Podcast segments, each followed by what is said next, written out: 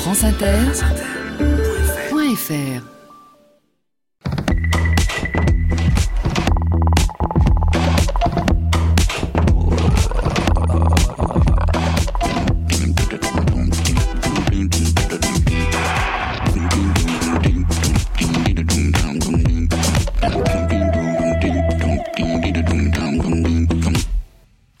Bonjour à tous. Sur les épaules de Darwin, sur les épaules des géants. Se tenir sur les épaules des géants et voir plus loin, voir dans l'invisible, à travers l'espace et à travers le temps.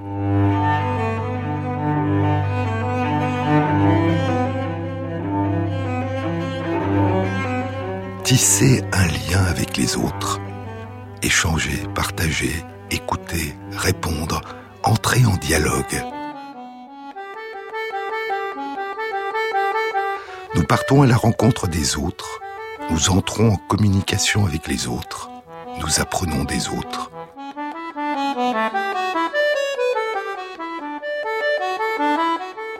Nous découvrons le monde à travers leurs regards, leurs gestes, leur façon de vivre. Nous partageons ce qui semble a priori le plus incommunicable en chacun de nous, ce monde intérieur cette flamme de vie mentale qui brûle en nous durant toute notre existence. Nous entrons en résonance avec les autres. Nous vivons en nous ce qu'ils vivent, en dehors des mots, en deçà des mots, avant les mots. L'empathie est cette capacité ancestrale que nous avons de lire sur le corps des autres ce qui traverse leur esprit les émotions, les joies, les peurs, les peines qu'expriment leur visage, leur regard, leurs gestes. Cette extraordinaire capacité que nous avons de nous mettre à la place des autres, de vivre en nous ce que vivent les autres, d'anticiper leurs actions à partir de notre propre expérience, de deviner leurs attentes et de les devancer, de nous projeter dans leur présent et dans leur avenir de faire de l'histoire qu'ils vivent à la première personne du singulier notre propre histoire, tout en sentant dans le même temps que ce n'est pas de nous qu'il s'agit, mais d'eux. Dans son très beau livre Le bonobo, Dieu et nous, le primatologue et éthologue France Deval écrit Nous avons cette merveilleuse capacité d'habiter le corps des autres. Un sourire sur le visage des autres cause en nous une impression de joie. Un visage triste cause une impression de tristesse. Et l'empathie peut conduire à la sympathie, au souci pour l'autre, au geste de secours à l'égard de l'autre. Se mettre à la place de l'autre. Cette notion a aussi reçu un nom beaucoup plus abstrait, celui de théorie de l'esprit, qui signifie avoir une théorie sur l'esprit des autres, sur leurs états mentaux. Le terme théorie de l'esprit a été utilisé pour la première fois il y a 38 ans. C'est en 1978, David Premack développe ses recherches au département de psychologie de l'Université de Pennsylvanie à Philadelphie aux États-Unis. Il est un psychologue reconnu qui a fait des contributions majeures sur la psychologie animale. Et avec Guy Woodruff, un jeune chercheur du Centre de primatologie de l'Université de Pennsylvanie, il publie une étude dans The Behavioral and Brain Sciences, les sciences du comportement et du cerveau. Le titre de l'étude est Les chimpanzés ont-ils une théorie de l'esprit? Il y a 50 ans, en 1925, écrivent Premack et Woodruff, le psychologue Wolfgang Köhler a publié dans son livre The Mentality of Apes, la mentalité des grands singes ou l'esprit des grands singes, ces études maintenant largement connues démontrant que les chimpanzés ont la capacité de résoudre des problèmes et d'utiliser des outils simples. Il a présenté à des chimpanzés de la nourriture qui leur était inaccessible pour différentes raisons Soit elle était placée à une hauteur trop élevée, soit hors de la cage, soit elle était enfermée dans une boîte et ainsi de suite. Et il a observé que dans la quasi-totalité des cas, les chimpanzés utilisaient des outils disponibles dans la cage pour se procurer la nourriture. Puis Premack et Woodruff abordent dans leur article une autre dimension de la compréhension par les chimpanzés du monde qui les entoure. Quand la chimpanzé Elisabeth était assise dans le hall en train d'attendre pour sa leçon de langue, elle ramenait souvent à elle une balle qui lui échappait en roulant au loin, non pas en essayant de l'attraper, mais en tirant à elle la couverture sur laquelle la balle s'était arrêtée. Elle tirait la couverture avec la bonne force, celle qu'il fallait. La balle ne quittait pas la couverture, mais venait progressivement à elle. Sa compréhension évidente des relations physiques entre les objets fait qu'il serait intéressant de tenter de déterminer à quel point elle en est consciente et à quel point elle pourrait être considérée comme une physicienne amateur. Mais des questions de cette sorte n'ont qu'une relation très indirecte avec ce qui nous préoccupe ici. Nous sommes moins intéressés par le grand singe comme physicien que par le grand singe comme psychologue. Ce qui nous intéresse ici, c'est ce que le grand singe sait à propos de ce que sait un autre.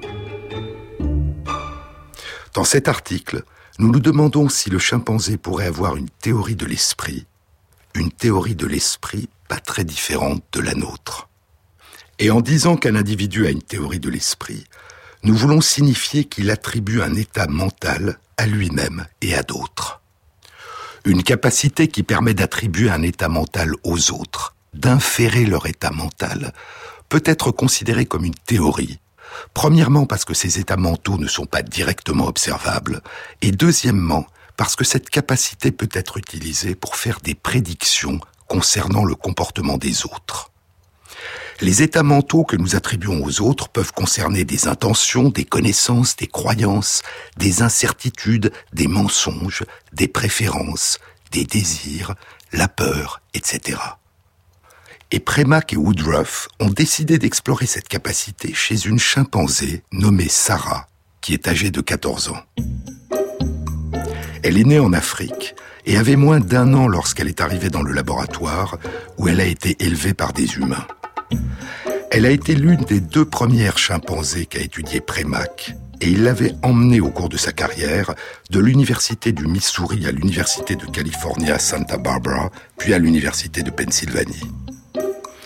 Elle avait appris une forme de langage visuel et avait réalisé toutes sortes d'expériences visant à étudier ses capacités mentales. Pour déterminer si les chimpanzés peuvent ou non attribuer aux autres des états mentaux précis poursuivent Premack et Woodruff, nous avons montré à une chimpanzé adulte, il s'agit de Sarah, une série de films vidéo montrant une personne, un acteur, qui essayait de résoudre différents types de problèmes. Certains de ces problèmes étaient simples et impliquaient, comme dans les études de Keller, une nourriture inaccessible. L'acteur essayait de s'emparer d'une nourriture hors d'atteinte, des bananes placées trop haut ou trop loin ou derrière une boîte, etc d'autres problèmes étaient plus complexes. Un acteur incapable de sortir d'une cage, un acteur qui tremblait de froid parce que le poêle était éteint, ou un acteur incapable de faire marcher un tourne-disque parce que la prise était débranchée.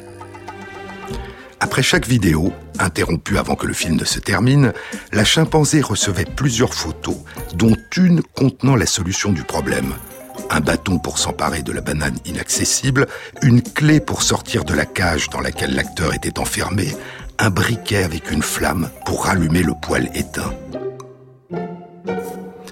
Le fait que la chimpanzé a de manière constante choisi les photos correctes suggère que l'animal comprenait que le film vidéo présentait un problème, comprenait les intentions de l'acteur et choisissait des solutions qui répondaient à ses intentions. Puis Premack et Woodruff s'interrogent. Lorsque Sarah choisit une photo qui permet de résoudre le problème auquel est confronté l'acteur, quelle est la question à laquelle elle apporte une réponse? Est-ce la question que ferait l'acteur humain dans une telle situation Ou bien que devrait-il faire pour résoudre le problème auquel il est confronté Ou bien encore, qu'est-ce que j'aimerais qu'il fasse? Pour tenter de répondre, les chercheurs ont présenté à Sarah des vidéos dans lesquelles l'acteur humain confronté à un problème était soit le soigneur qui s'occupait d'elle et qu'elle appréciait beaucoup, soit un soigneur qui ne s'occupait pas d'elle et dont ils avaient des raisons de penser qu'elle ne l'appréciait pas. Parmi les photos qui étaient proposées à Sarah à la fin de la vidéo, pour chaque problème auquel était confronté l'acteur, il y avait non seulement une photo qui présentait la bonne solution, mais aussi des photos qui présentaient de mauvaises solutions, soit simplement inefficaces, par exemple un bâton trop court pour atteindre les bananes, soit une solution désagréable pour l'acteur, par exemple en voulant déplacer une boîte, l'acteur trébuche et tombe. Lorsque l'acteur était son soigneur, Sarah choisissait les photos qui présentaient la bonne solution à son problème. Elle répondait à la question que devrait-il faire pour résoudre son problème? En revanche, lorsque l'acteur était l'autre soigneur, elle choisissait le plus souvent une photo qui n'apportait pas la solution et parfois une photo qui présentait un inconvénient, comme une chute. Ainsi concluent les chercheurs, il semble que dans ces cas, Sarah répondait à la question ⁇ Qu'est-ce que je voudrais qu'il lui arrive dans une telle situation ?⁇ Mais, ajoutent les chercheurs, il n'est pas exclu que Sarah considérait que l'autre soigneur était plus malhabile que le sien et qu'elle ait répondu à la question ⁇ Que ferait-il dans une telle situation ?⁇ En tout cas, elle ne répondait manifestement pas à la question ⁇ Que devrait-il faire pour résoudre le problème ?⁇ Ces comptes rendus d'expérience et leur interprétation constituent un peu plus de la moitié de l'article. Et à partir de là, Premack et Woodruff évoquent d'autres expériences en cours, non encore concluantes, posent des questions et suggèrent des études qui pourraient permettre d'y répondre. Puis ils concluent. Leur conclusion est qu'il leur semble évident que les chimpanzés sont capables d'attribuer aux autres des intentions et des états affectifs, et de comprendre ces intentions et ces états affectifs. Mais sont-ils aussi capables d'attribuer aux autres des connaissances ou des croyances différentes des leurs? En d'autres termes, sont-ils capables de prédire que d'autres auront un comportement différent du leur parce qu'ils ne disposent pas des mêmes connaissances qu'eux-mêmes? Étrangement, après avoir posé cette question et proposé qu'il était important de pouvoir l'explorer, Premack et Woodruff suggèrent dans leur conclusion que la réponse est sans doute négative c'est-à-dire qu'il doit s'agir d'une capacité spécifiquement humaine, d'un propre de l'homme. Sur les épaules de Darwin, sur France Inter. Solarium, premier jour de printemps, alignons le désert, faisons le point sur nos révélations. Déjà les choses t'échappent dans le départ proche de toi s'écroule ce que tu croyais là.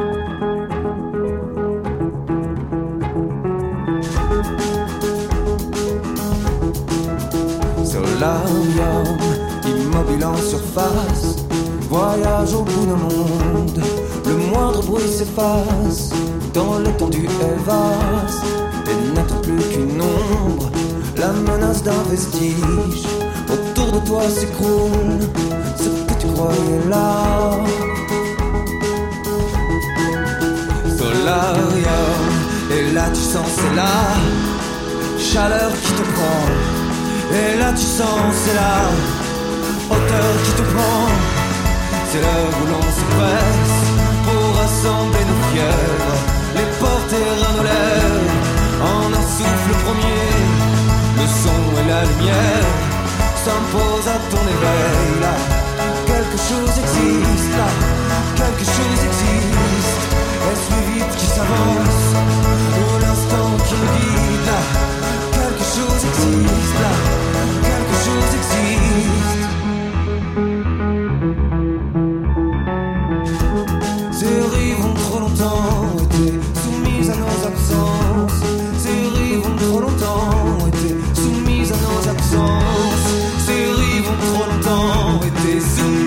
à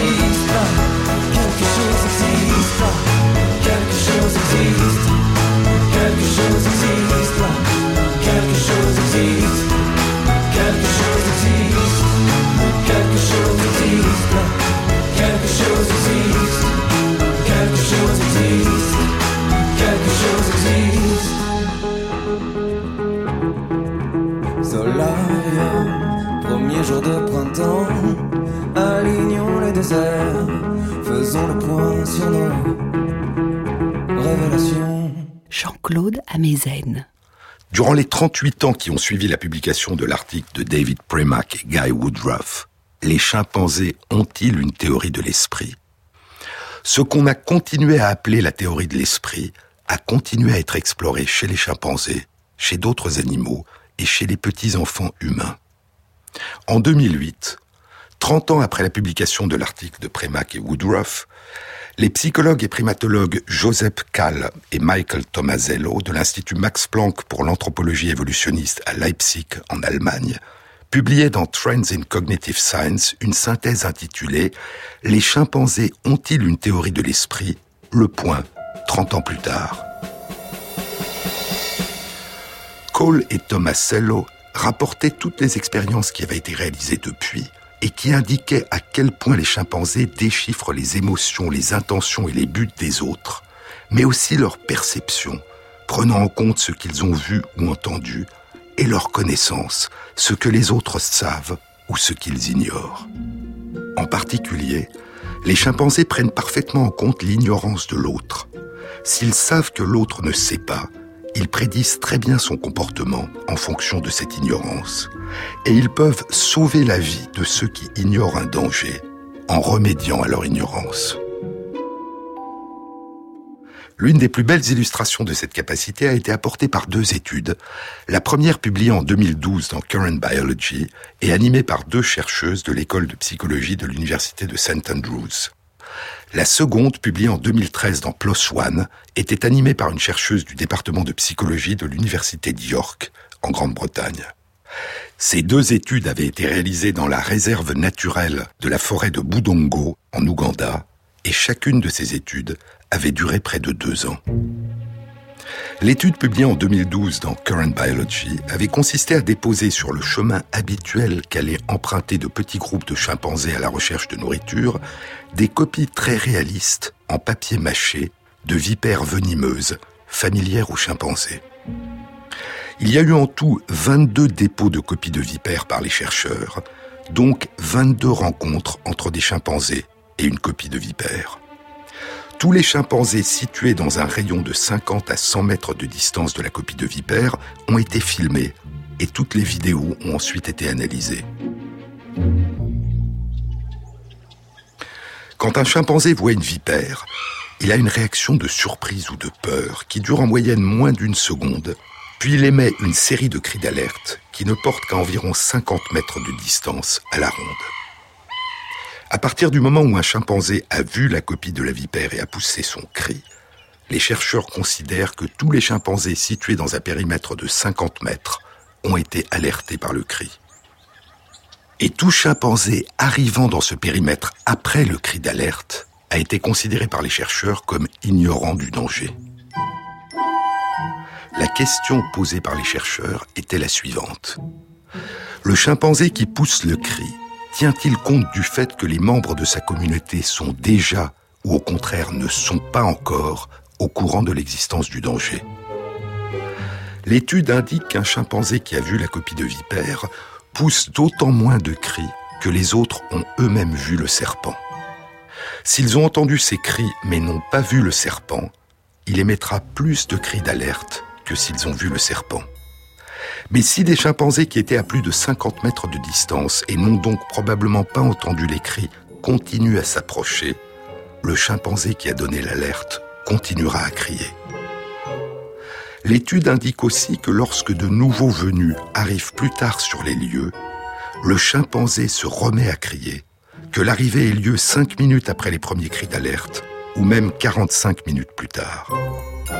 Le titre de la publication était les chimpanzés vivant en liberté informent du danger les membres du groupe qui ignorent l'existence de ce danger.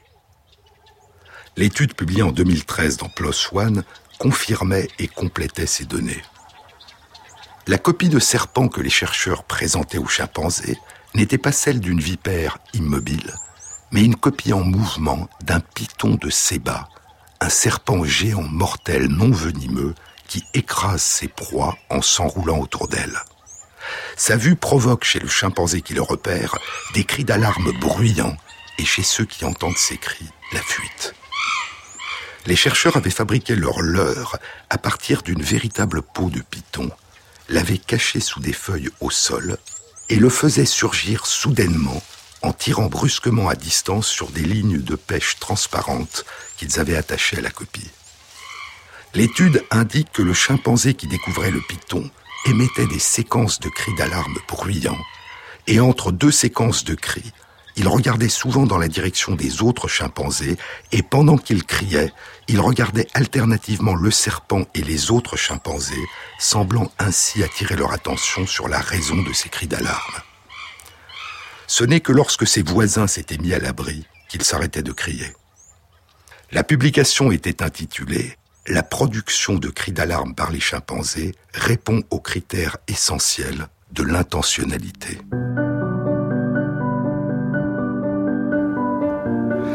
Ce que suggèrent ces deux études, c'est que ces cris d'alarme ne sont pas une simple réponse émotionnelle à la détection d'une menace. Les cris d'alarme constituent une information qu'un chimpanzé transmet intentionnellement à ses semblables pour les prévenir d'un danger. Le chimpanzé qui lance l'alerte est capable de se mettre à la place des autres et il fait la différence entre ceux qui sont déjà informés et ceux qui ne le sont pas encore. Ils ne partagent pas seulement leurs émotions et leurs intentions, leur envie d'être informés de l'existence d'un danger, ils partagent aussi leur degré de connaissance du danger. Et ils répètent ces avertissements à l'intention de ceux qui ne disposent pas de l'information jusqu'à ce qu'ils se soient mis à l'abri.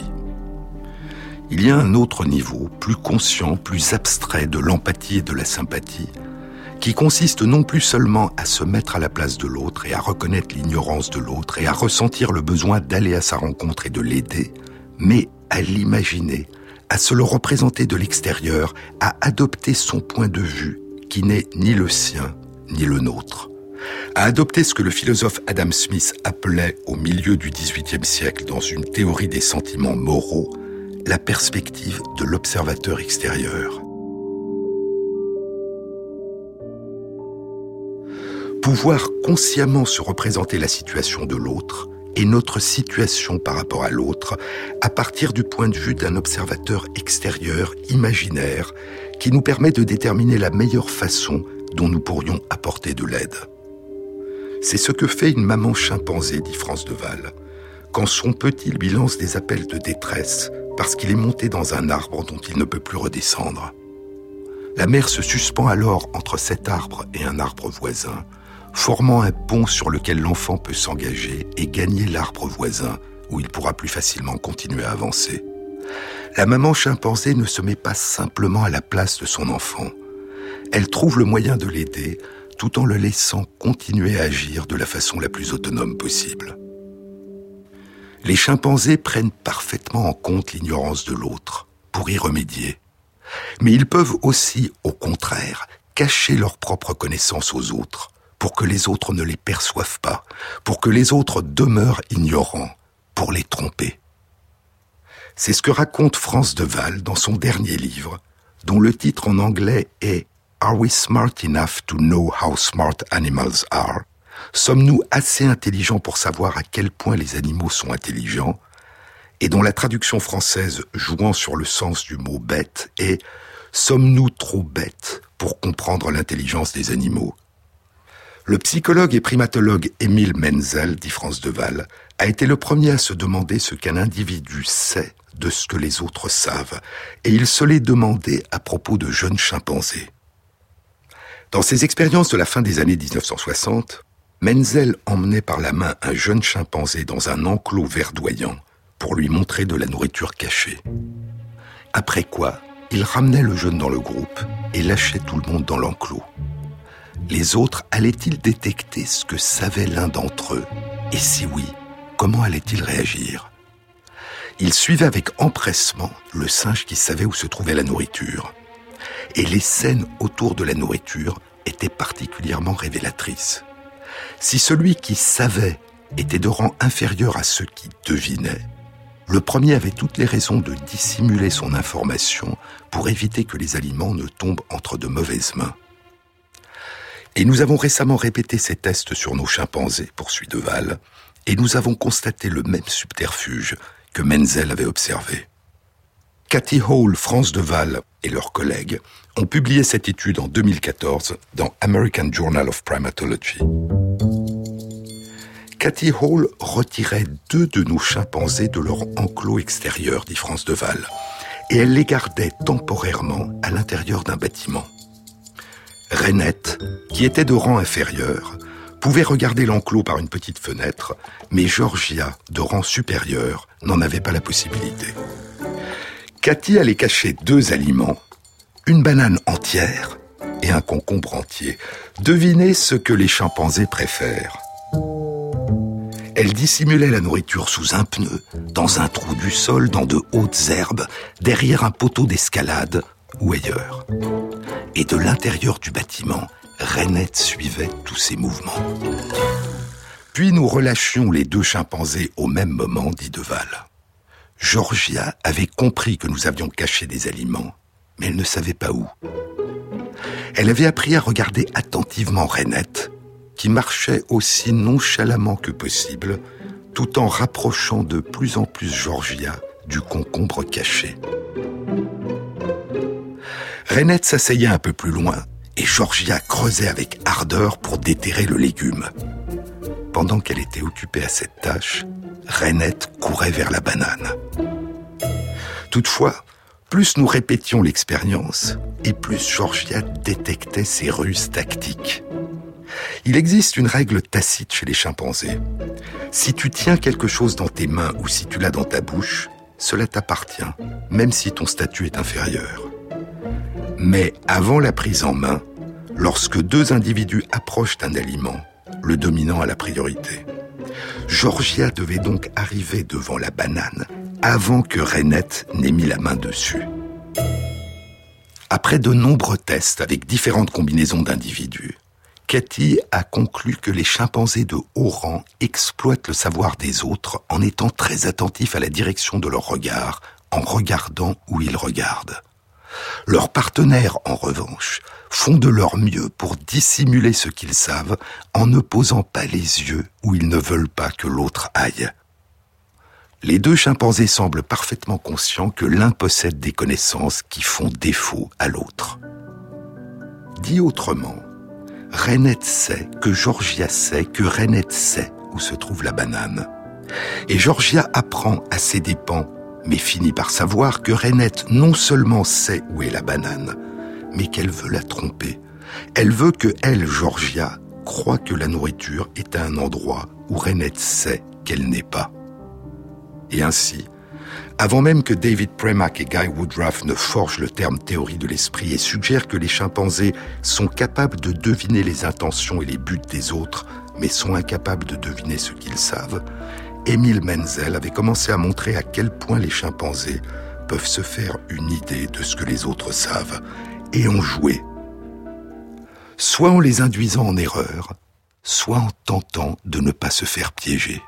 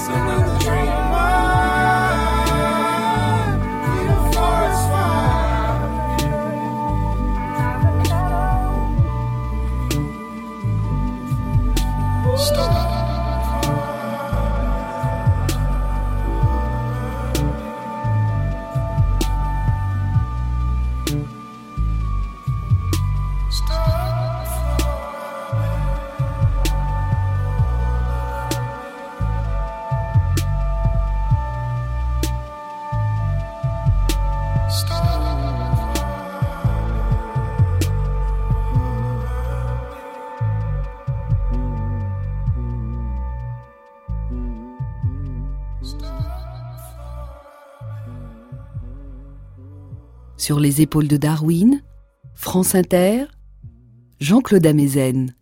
38 ans après l'article de Premack et Woodruff, il restait un domaine dans lequel il semblait qu'il manquait à la théorie de l'esprit des chimpanzés, une dimension qui était présente dans la théorie de l'esprit des humains.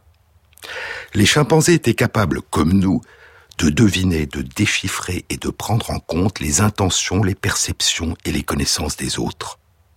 Mais peu après la publication de l'article de Premack et Woodruff, Les chimpanzés ont-ils une théorie de l'esprit? Trois chercheurs avaient suggéré dans la même revue, la même année 1978, que la preuve la plus convaincante de l'existence d'une théorie de l'esprit la capacité d'attribuer aux autres de fausses croyances. Et les études suggéraient que les chimpanzés étaient incapables d'attribuer aux autres de fausses croyances, des croyances sur la réalité qui sont différentes de la réalité. De quoi s'agit-il? Il ne s'agit pas de prendre en compte l'ignorance de l'autre. Les chimpanzés, nous l'avons vu, prennent parfaitement en compte l'ignorance de l'autre. S'ils savent que l'autre ne sait pas, ils prédisent très bien son comportement en fonction de cette ignorance. La capacité d'attribuer aux autres de fausses croyances et la capacité de percevoir et de prendre en compte ce que l'autre sait, même quand nous savons qu'il se trompe, même quand nous savons que ce que l'autre sait est faux. Parce que nous disposons d'informations dont l'autre ne dispose pas.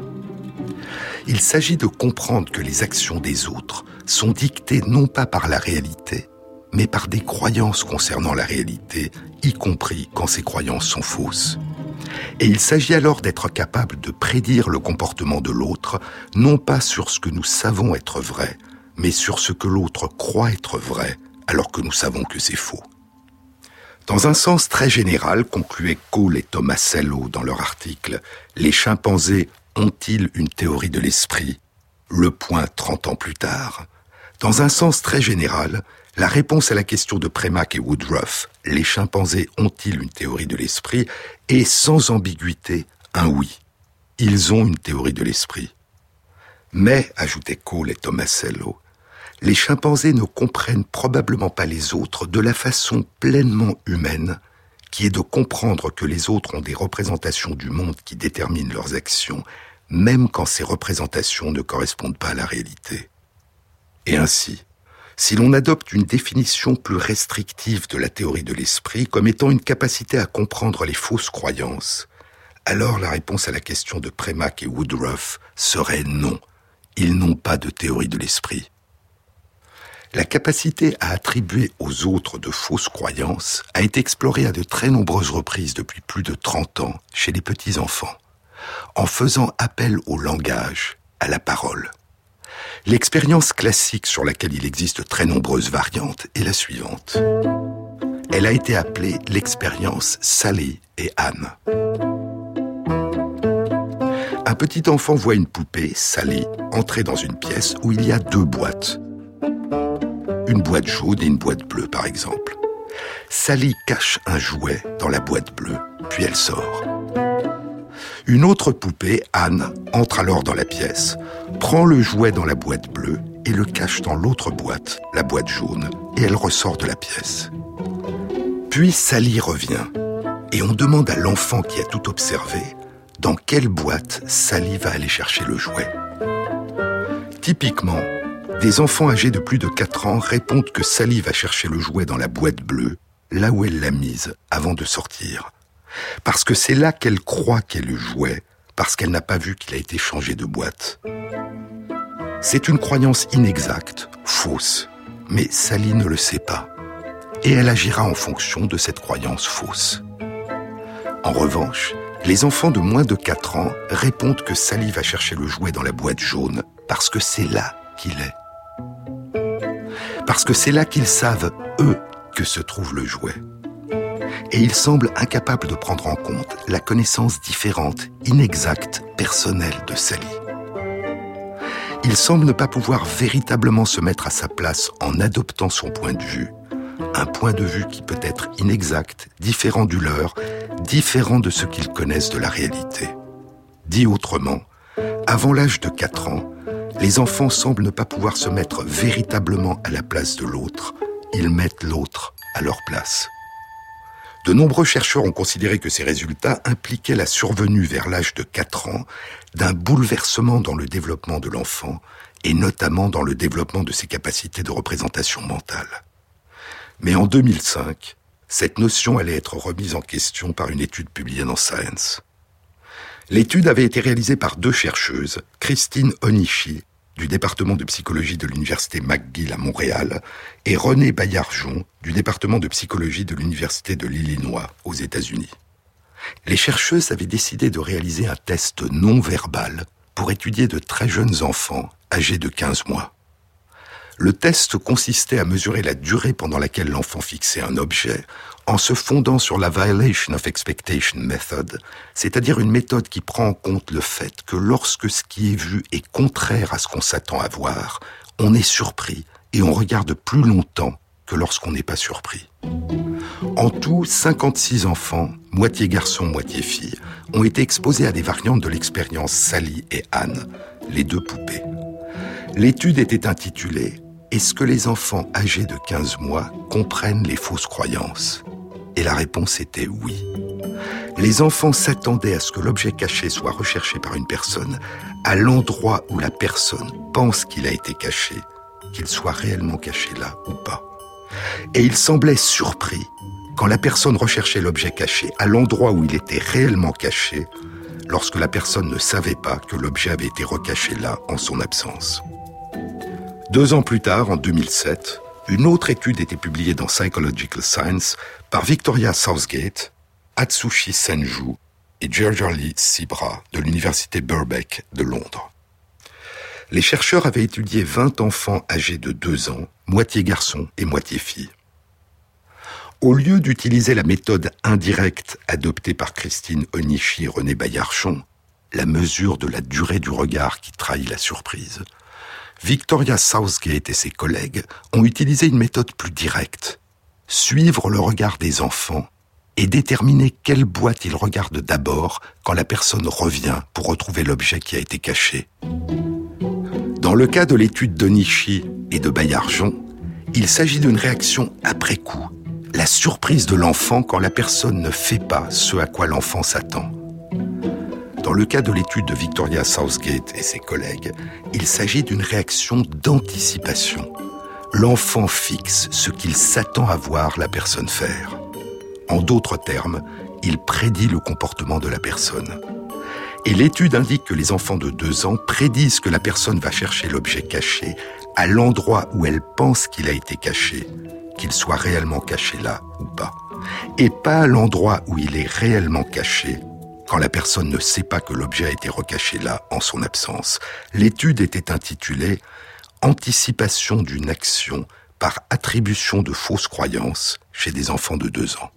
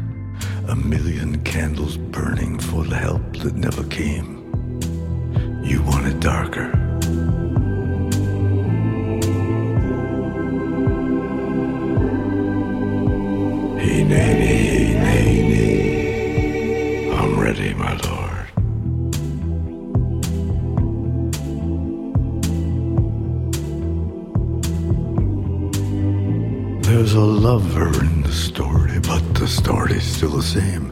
There's a lullaby for suffering and a paradox to blame. but it's written in the scriptures and it's not some idle claim. You want it darker. We kill the flame.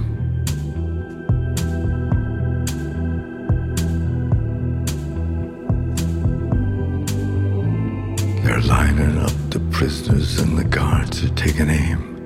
I struggled with some demons, they were middle class and tame. I didn't know I had permission to murder and to maim. You want it darker?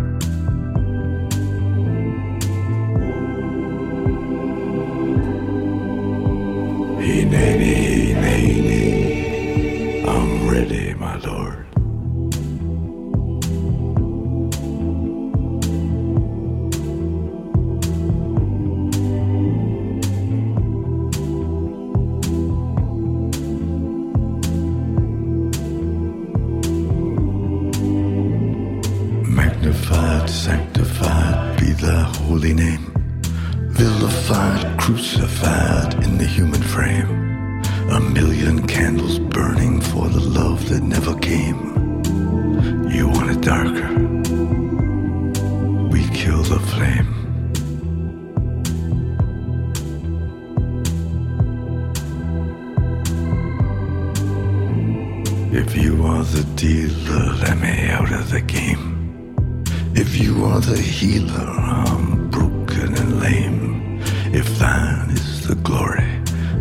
must be the shame. You want it darker.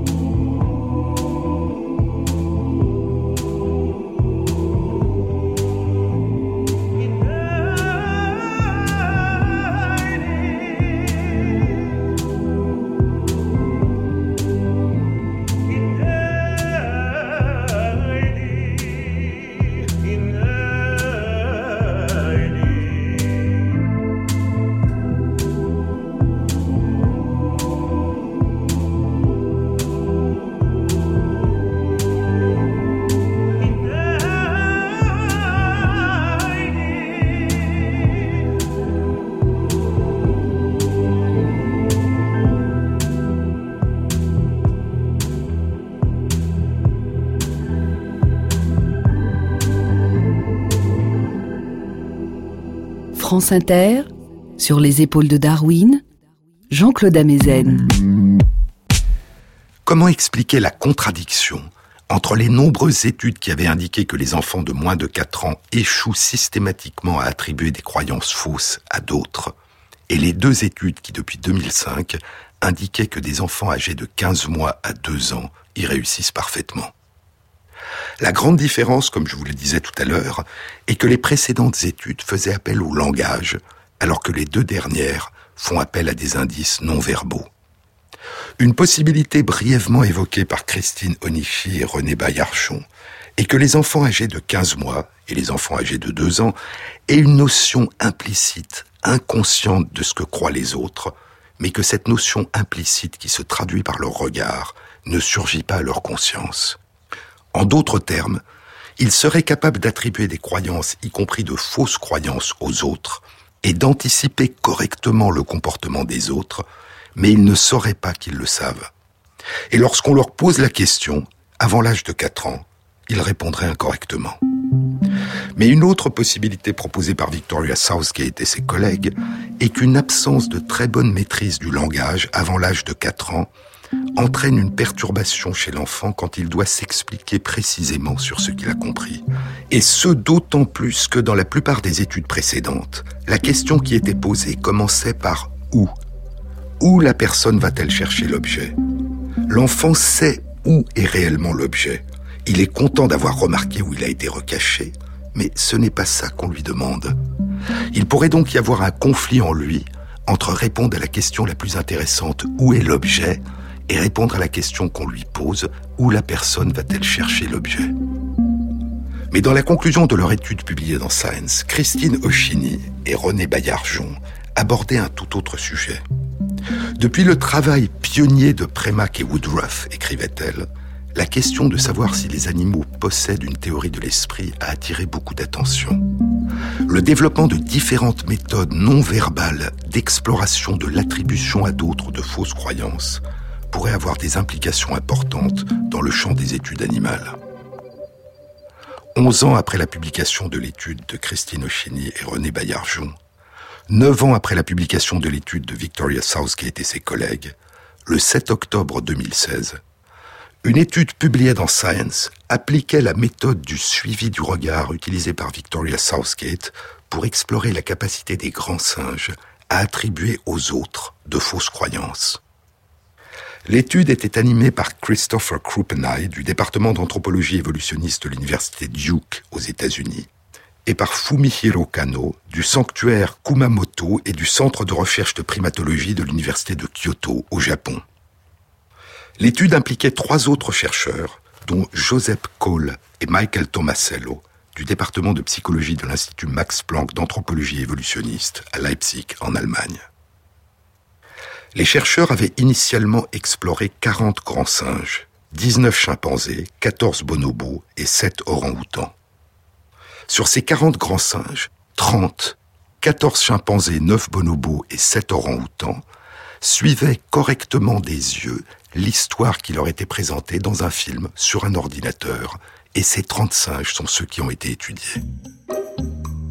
Le film était une variante plus compliquée l'expérience des poupées Sally et Anne, avec notamment l'intervention d'un acteur en habit de King Kong.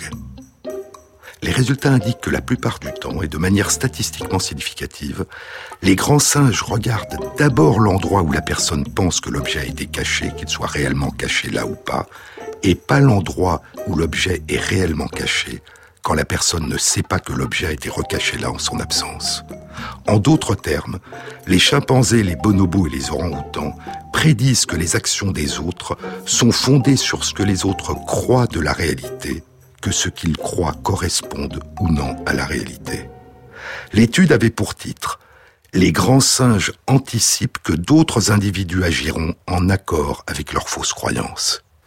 Le fait que les grands singes ont une compréhension au moins implicite de l'effet d'une fausse croyance, concluent les chercheurs, suggère que cette dimension essentielle de la théorie de l'esprit est très probablement au moins aussi ancienne que le dernier ancêtre commun à l'homme et aux grands singes. Les grands singes savent ce que les autres croient. Tel était le titre du commentaire de France Deval qui accompagnait l'étude dans Science. Ces résultats, dit Deval, contiennent une leçon pour ceux qui se précipitent pour considérer les résultats négatifs concernant les capacités mentales des animaux comme des preuves d'une place tout à fait à part de l'humain. Comme le dit le vieil adage, une absence de preuve n'est pas une preuve de l'absence. Nous devrions toujours garder un esprit ouvert quant aux capacités des espèces non humaines. La question de savoir si d'autres animaux possèdent une théorie de l'esprit a été traité comme une question de tout ou rien. Il pourrait être plus utile pourtant de briser de grandes capacités en de plus petits sous-éléments dont de nombreux pourraient être partagés par de nombreuses espèces. La théorie de l'esprit fait probablement partie d'un ensemble beaucoup plus large qui inclut l'empathie, le lien social et la façon dont les corps entrent en relation avec d'autres corps. Émile Menzel, dit France Deval dans son dernier livre, Émile Menzel n'a jamais aimé le nom de théorie qui s'est imposé une fois que la théorie de l'esprit est devenue le grand sujet. La question centrale est alors devenue, les grands singes ou les enfants ont-ils une théorie de l'esprit des autres? Moi non plus, poursuit Deval, je n'aime pas beaucoup cette terminologie, car elle laisse entendre que nous comprenons les autres par une évaluation rationnelle un peu comme les processus physiques, tels le gel de l'eau ou la dérive des continents. Cela me paraît bien trop cérébral et désincarné. Je doute sérieusement que nous ou d'autres animaux saisissions l'état mental de quelqu'un à un niveau aussi abstrait. Ce n'est pas un accident, conclut France Deval dans son commentaire qui accompagne l'étude sur les grands singes publiée dans Science. Ce n'est pas un accident si les études conduites ici sont focalisées sur le corps, les yeux des grands singes en train de suivre les mouvements du corps des acteurs.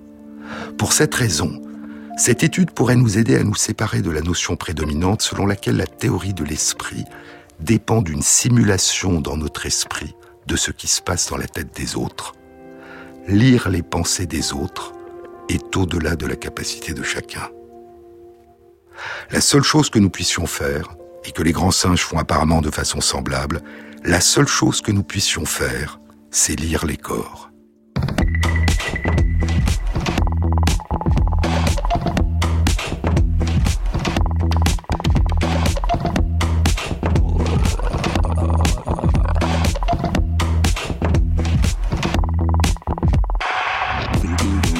Cette émission a été réalisée par Christophe Imbert avec à la prise de son Kevin Pelot, au mixage Rémi Quincet et Jean-Baptiste Audibert pour le choix des chansons. Et merci à Christophe Magère qui intègre sur la page de l'émission, sur le site franceinter.fr, les références aux articles scientifiques et aux livres dont je vous ai parlé. Bon week-end à tous, à samedi prochain.